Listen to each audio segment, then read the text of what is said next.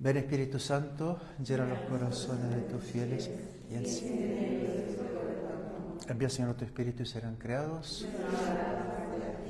Oremos, oh Dios, que habéis instruido los corazones de tus fieles. Con la luz del Espíritu Santo, danos a gustar todo lo recto según el mismo Espíritu y gozar siempre de tus celestiales consuelos por Jesucristo nuestro Señor. Dios te salve María, llena eres de gracia, el Señor es contigo. Bendita tú eres entre todas las mujeres y bendito es el fruto de tu vientre Jesús. Santa María, Madre de Dios, ruega por nosotros pecadores. Nuestra Señora de las Gracias, Padre Pío, en el nombre del Padre, del Hijo y del Espíritu Santo. Amén.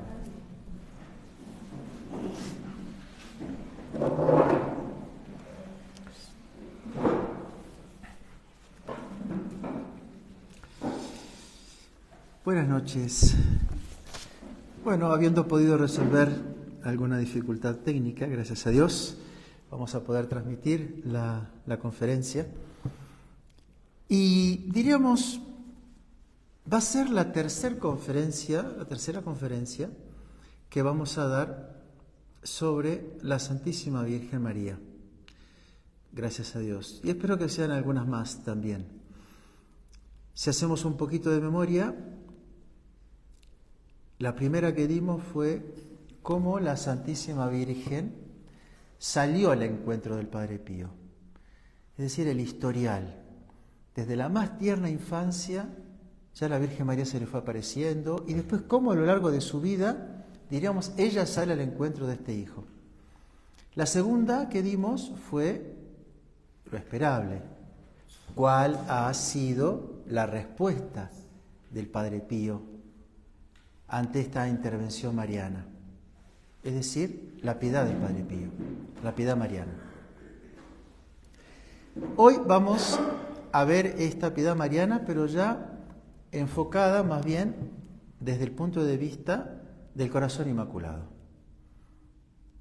Su devoción al corazón inmaculado la podríamos llamar así. En donde tenemos algunos escritos, algunas frases, pero tienen un contenido que nos permite poder desarrollarlo y ver la profundidad de esta alma mariana que encerraba nuestro querido Padre Pío.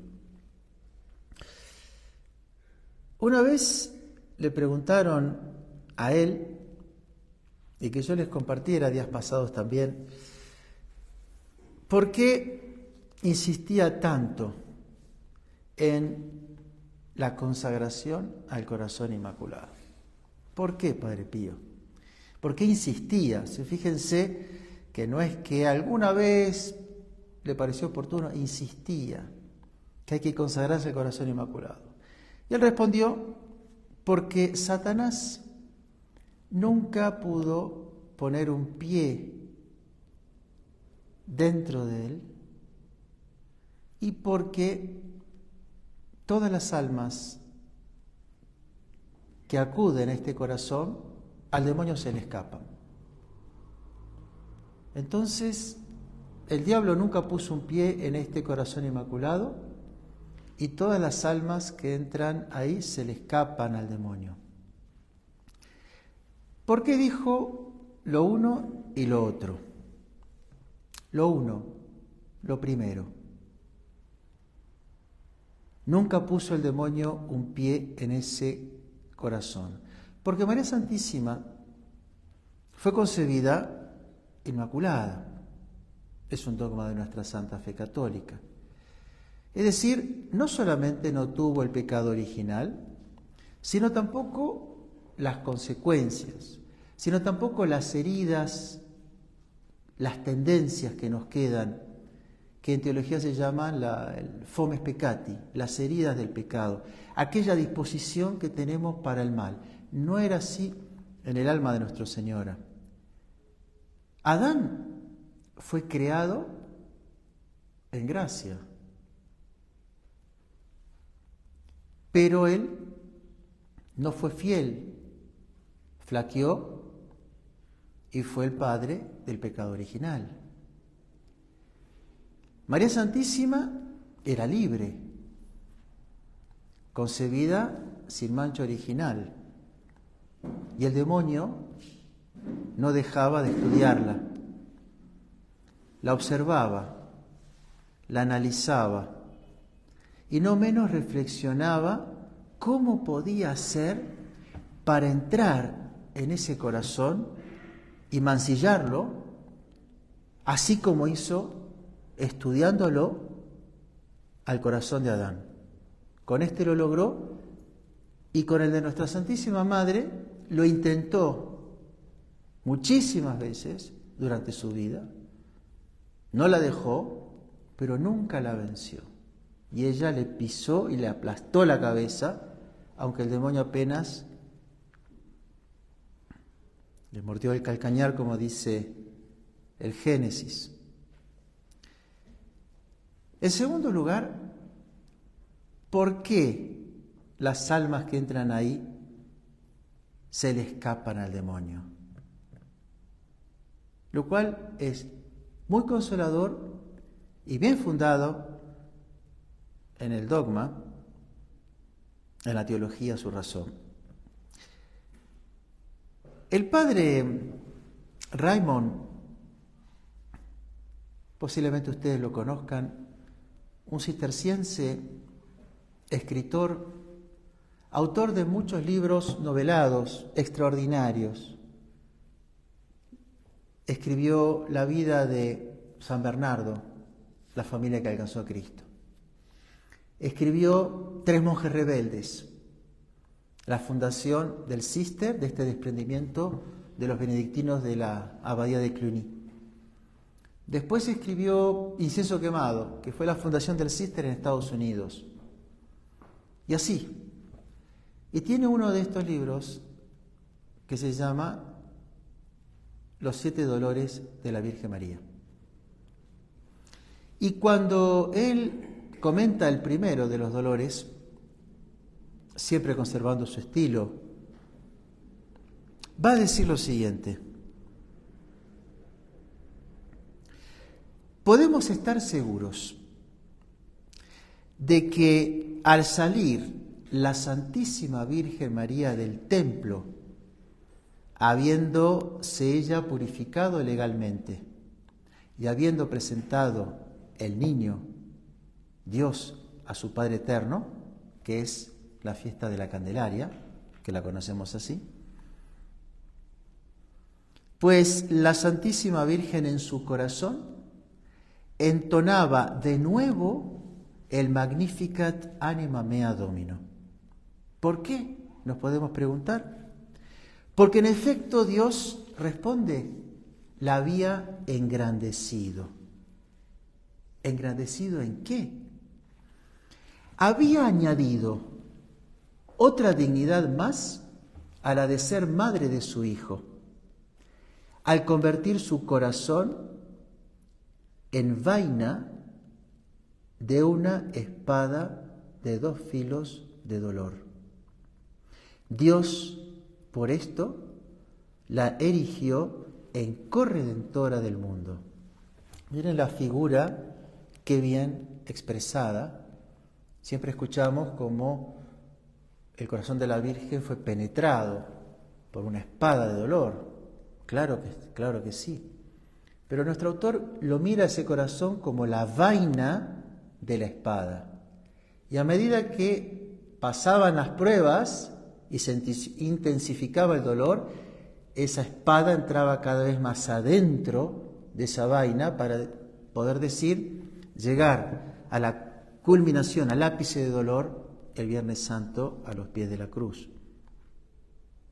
Y agrega el autor, ¿comprendes por qué la perspectiva tan gloriosa para ella? Acababa de asegurarse la mayor participación posible de una criatura en la obra de Jesucristo. Entonces, nos quedamos con esta idea del autor.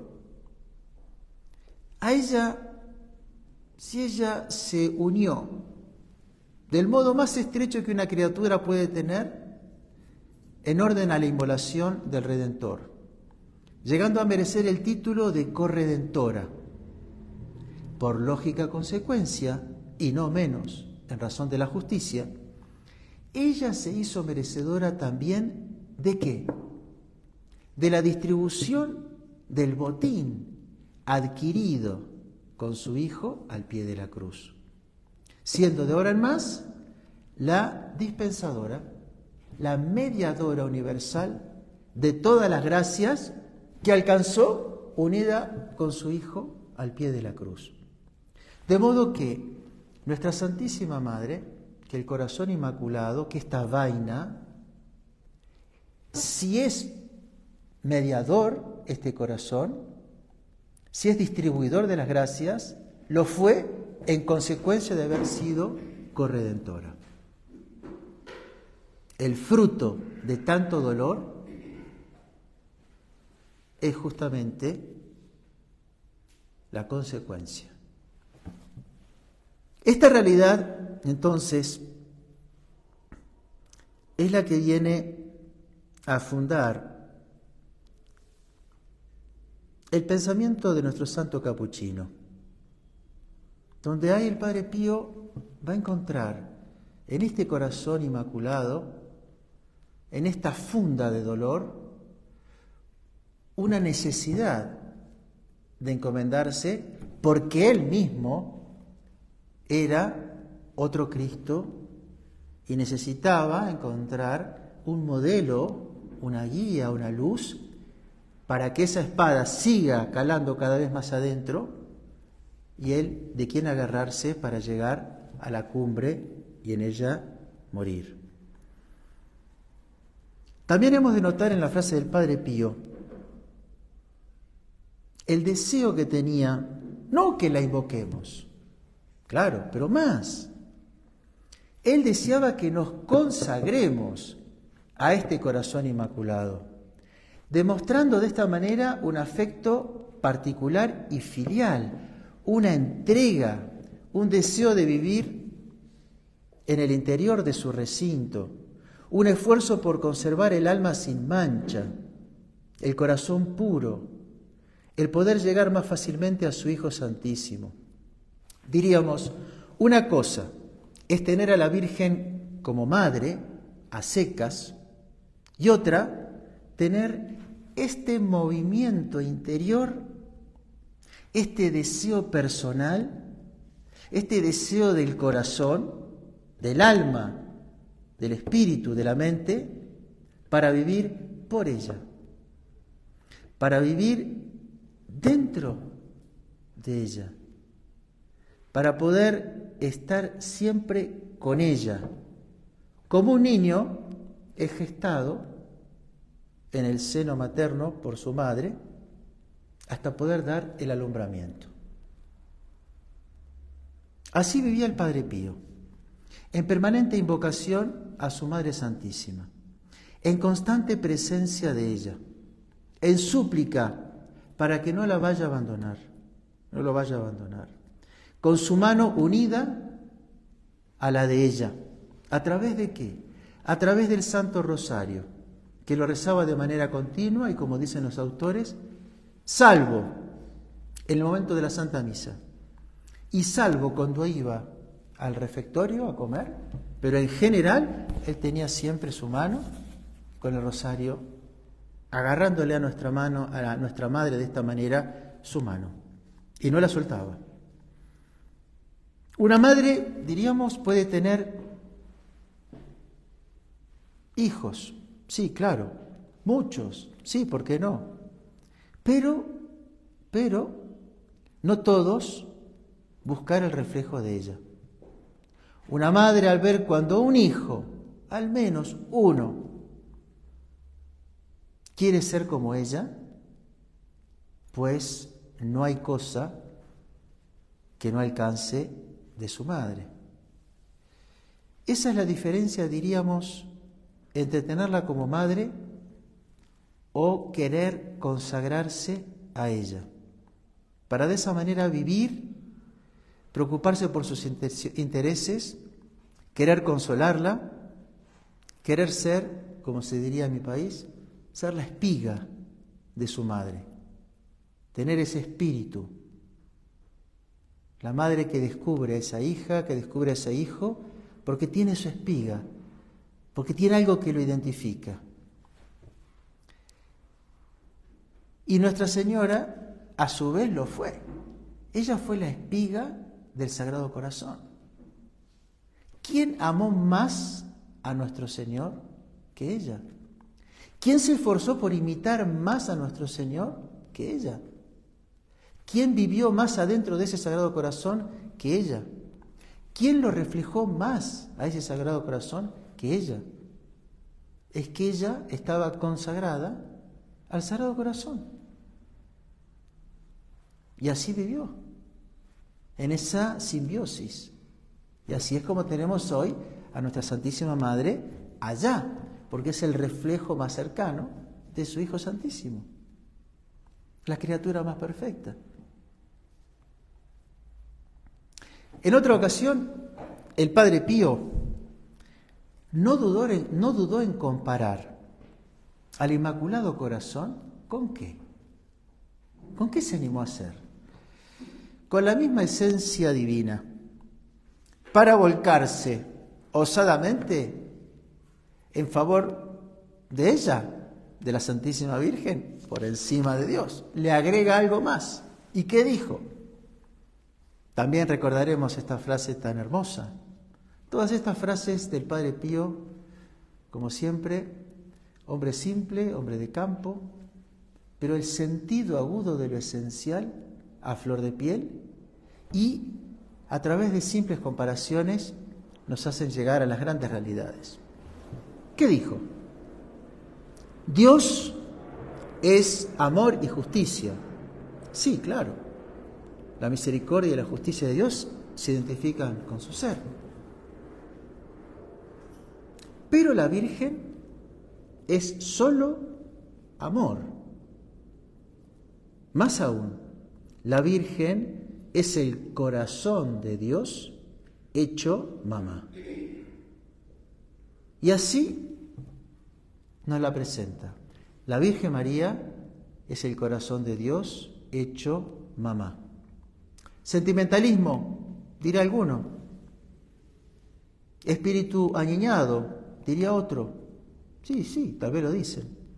Pero revisemos las Sagradas Escrituras para no concluir prematuramente. En el Antiguo Testamento hay unos pasajes del profeta Isaías que a Santa Teresita del Niño Jesús tanto le ayudó a encontrar nuevos horizontes en lo que sería la espiritualidad que vendría ella a proponer. Una santa carmelita que era de la admiración y de la devoción de nuestro santo capuchino. Recuerden la anécdota. Padre Pío en San Giovanni Rotondo, año 25, desde el 18 estaba allí estigmatizado, tenía prohibición de salir del convento y don Orione, otro fundador de una congregación, amigo de él y defensor ante Pío XI, lo vio en la plaza de San Pedro al Padre Pío durante la canonización de Santa Teresa Niño Jesús. Vaya si le tenía devoción. Y el Padre Pío se, se, encantaba de ver la pureza, la candidez y el amor tan puro al Sagrado Corazón que ella tenía. ¿Qué dicen los pasajes que Santa Teresita encontró? El primero se nos comienza a develar la maternidad de Dios. Isaías 49. ¿Puede una madre, perdón, puede una mujer olvidar a su niño de pecho sin compadecerse del hijo de sus entrañas? pues aunque ellas se olvidaran de los niños, yo no te olvidaré. Aunque fuera desalmada la madre, llegado el caso, yo no voy a ser así. Segundo pasaje, capítulos más tarde. He aquí que voy a derramar sobre Jerusalén, figura del alma, la paz como un río y como un torrente desbordado la gloria de los gentiles. Vosotros beberéis su leche, seréis llevados en sus brazos y acariciados sobre las rodillas. Dios que empieza a manifestarse como una madre que arrulla a su niño, como aquel a quien consuela su madre, así yo os consolaré a vosotros y seréis consolados en Jerusalén. Es decir, ya Dios, justo y misericordioso, quiere manifestar en lenguaje figurado albergar entrañas de maternidad. Pues bien, sobre el monte Carmelo, aquel viernes, el más santo de la historia, nuestro Señor dirá siete palabras pendiendo desde la cruz. De entre ellas, una sola fue referida a su madre, que allí estaba, de pie, en compañía del discípulo amado y de unas pocas santas mujeres.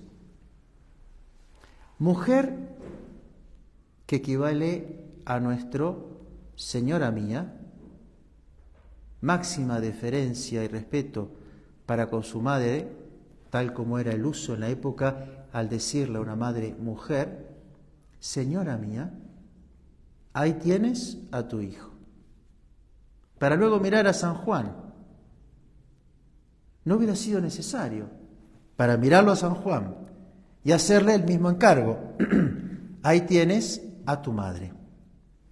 ¿Por qué se le entrega? Teniendo San Juan a su madre biológica ahí presente, sino por la nueva misión que nuestro Señor a su, a su madre inmaculada le confiaría de alguien más e inclusive en las moradas eternas.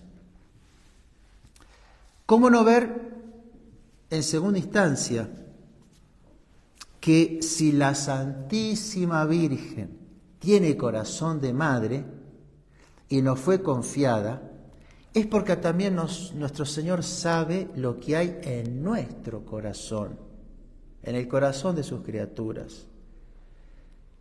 Él sabe el miedo que tantas veces le tendríamos a su Padre Eterno.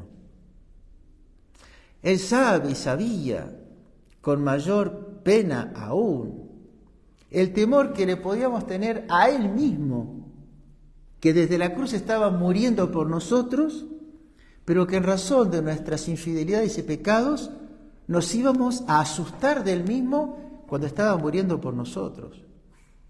Y claro que lo sabía, porque sabe, porque Él formó el corazón y la psicología del hombre, de la mujer. Cuando hacemos las cosas mal nos asustamos, tememos el castigo inmediato y nos metemos abajo de la mesa. Así haya sido esa persona sumamente agradable con la cual uno estuvo, estuvo, pero ya uno se asustó. Y nos íbamos a asustar de su Padre Eterno y de Él mismo.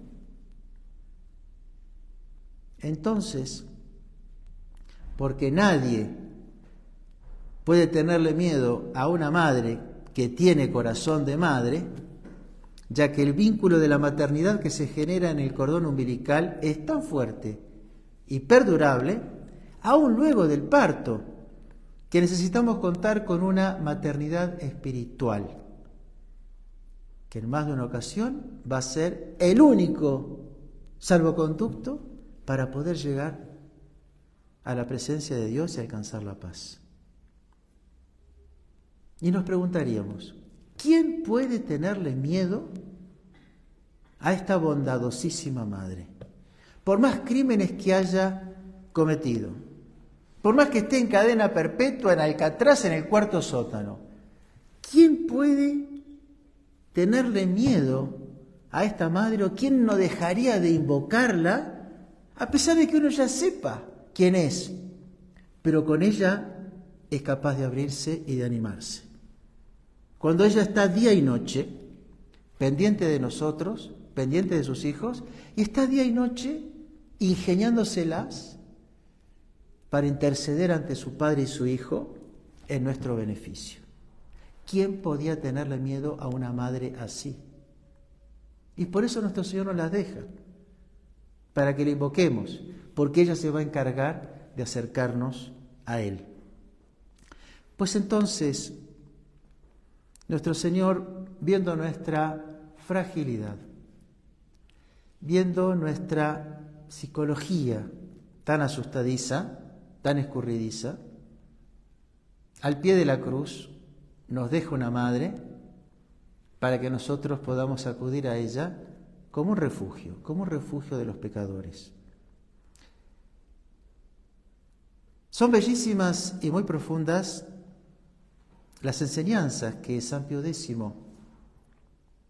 en su encíclica titulada Aquel día felicísimo o venturoso, con motivo del quincuagenario de la definición del dogma de la Inmaculada Concepción.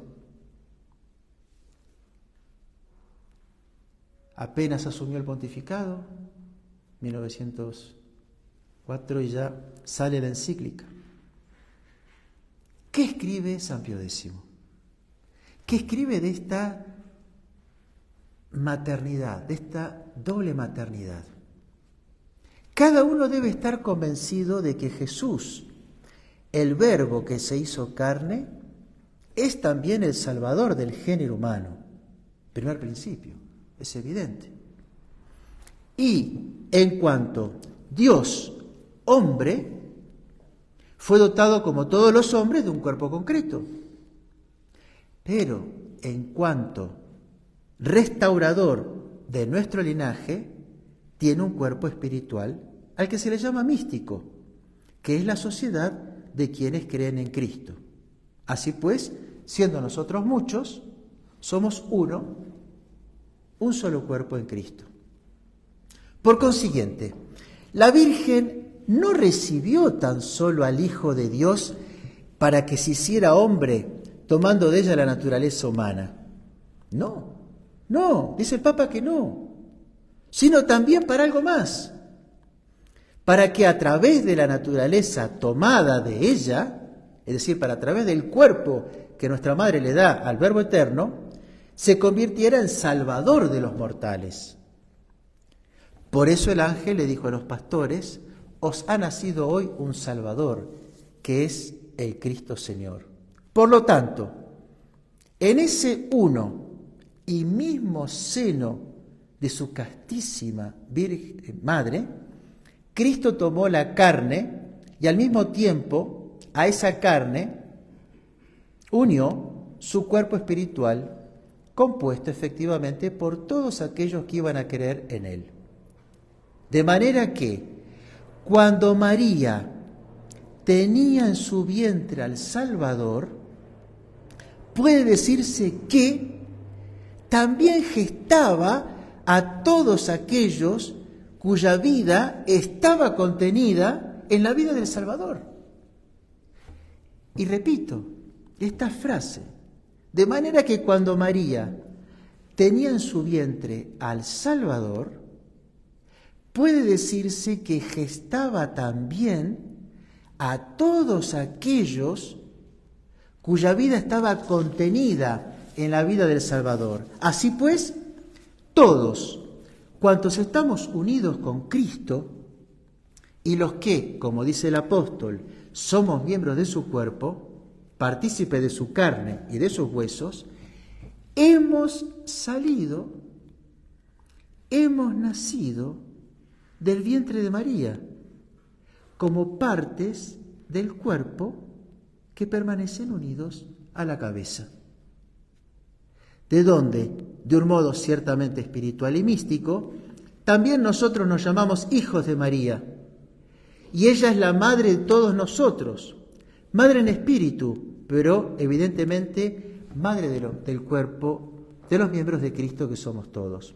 Y concluía el Santo Papa, en efecto, si la bienaventurada Virgen es al mismo tiempo madre de Dios y de los hombres, ¿Quién es capaz de dudar de que ella procurará con todas sus fuerzas que Cristo, cabeza del cuerpo de la Iglesia, infunda en nosotros sus miembros todos sus dones y en primer lugar que la conozcamos y que vivamos por Él.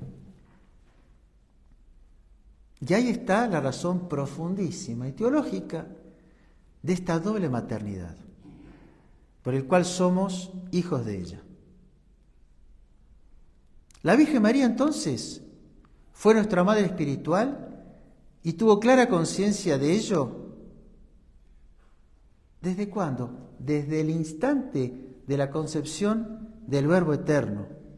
No, Nuestra Señora no se dio cuenta que iba a ser Madre nuestra al pie de la cruz.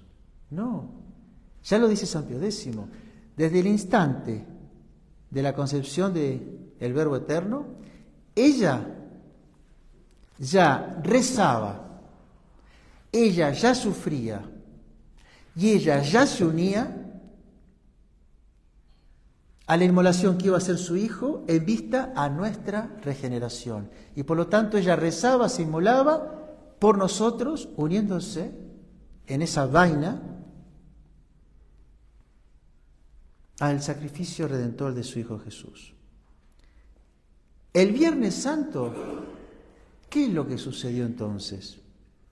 El Viernes Santo podríamos decir que fue la promulgación pública y solemne de esta maternidad de Nuestra Señora para con nosotros y que por su voluntad quiso que quede consignada en los Evangelios y que lo dio a modo de testamento. Fue la gran promulgación de esta maternidad de Nuestra Señora sobre nosotros que ya había comenzado en su seno purísimo al concebir al Verbo Eterno.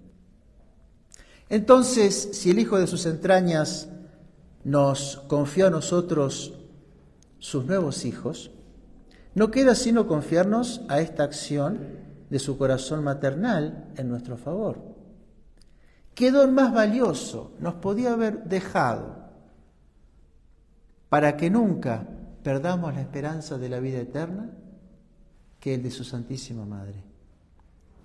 Fundada en estas enseñanzas, en la celda del cuarto del convento de San Giovanni Rotondo, en cuyo dintel tenía el lema que le recordaba la enseñanza de San Bernardo, María es la única razón de mi esperanza, el Padre Pío fue fusionándose en el amor con esta Madre Santísima, con esta Madonna. Y así pues escribía, protegido y guiado por esta madre, seguiré combatiendo hasta que Dios quiera, seguro y lleno de confianza en que con esta madre jamás sucumbiré. Y también en una de sus epístolas se lee, ¿cuántas veces, sí, cuántas veces He confiado a esta madre las dolorosas inquietudes de mi corazón turbado y cuántas veces me ha consolado. En los momentos de mayor sufrimiento, me parece no tener una madre en la tierra, pero sí tener una y muy poderosa en el cielo. Ahí está el corazón, ahí está el alma a flor de piel del Padre Pío y de su devoción a la Santísima Virgen María. No quisiera terminar esta charla del día sin traer a colación también un pensamiento hermosísimo de nuestro fundador, venerado Monseñor Marcel Lefebvre. Con motivo de la fiesta del Corazón Inmaculado, en una ocasión nos dijo, el corazón de la Santísima Virgen María es necesario en nuestros tiempos para mantenernos en la fe. ¿Mm?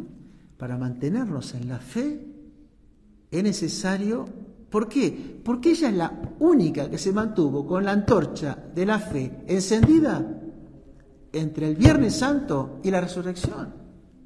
La única luz de la fe estaba en ella.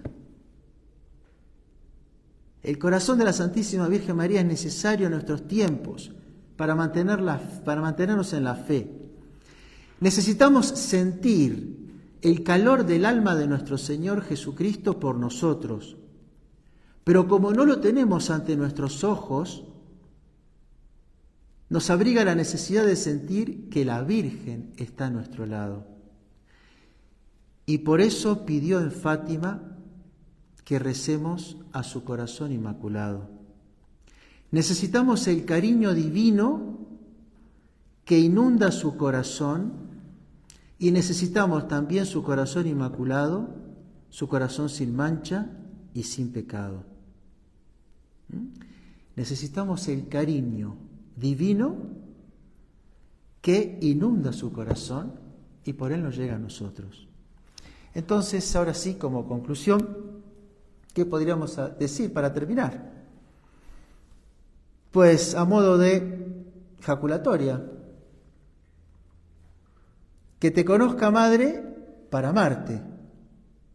No amamos lo que no conocemos.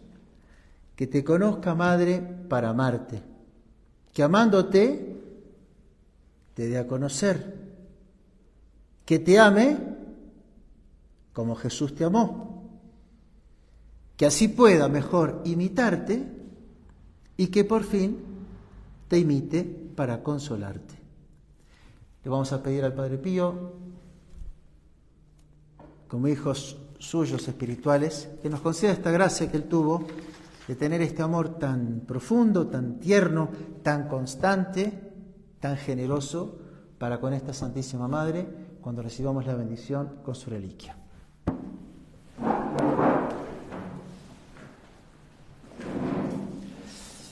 Dios te salve María, llena eres de gracia, el Señor es contigo.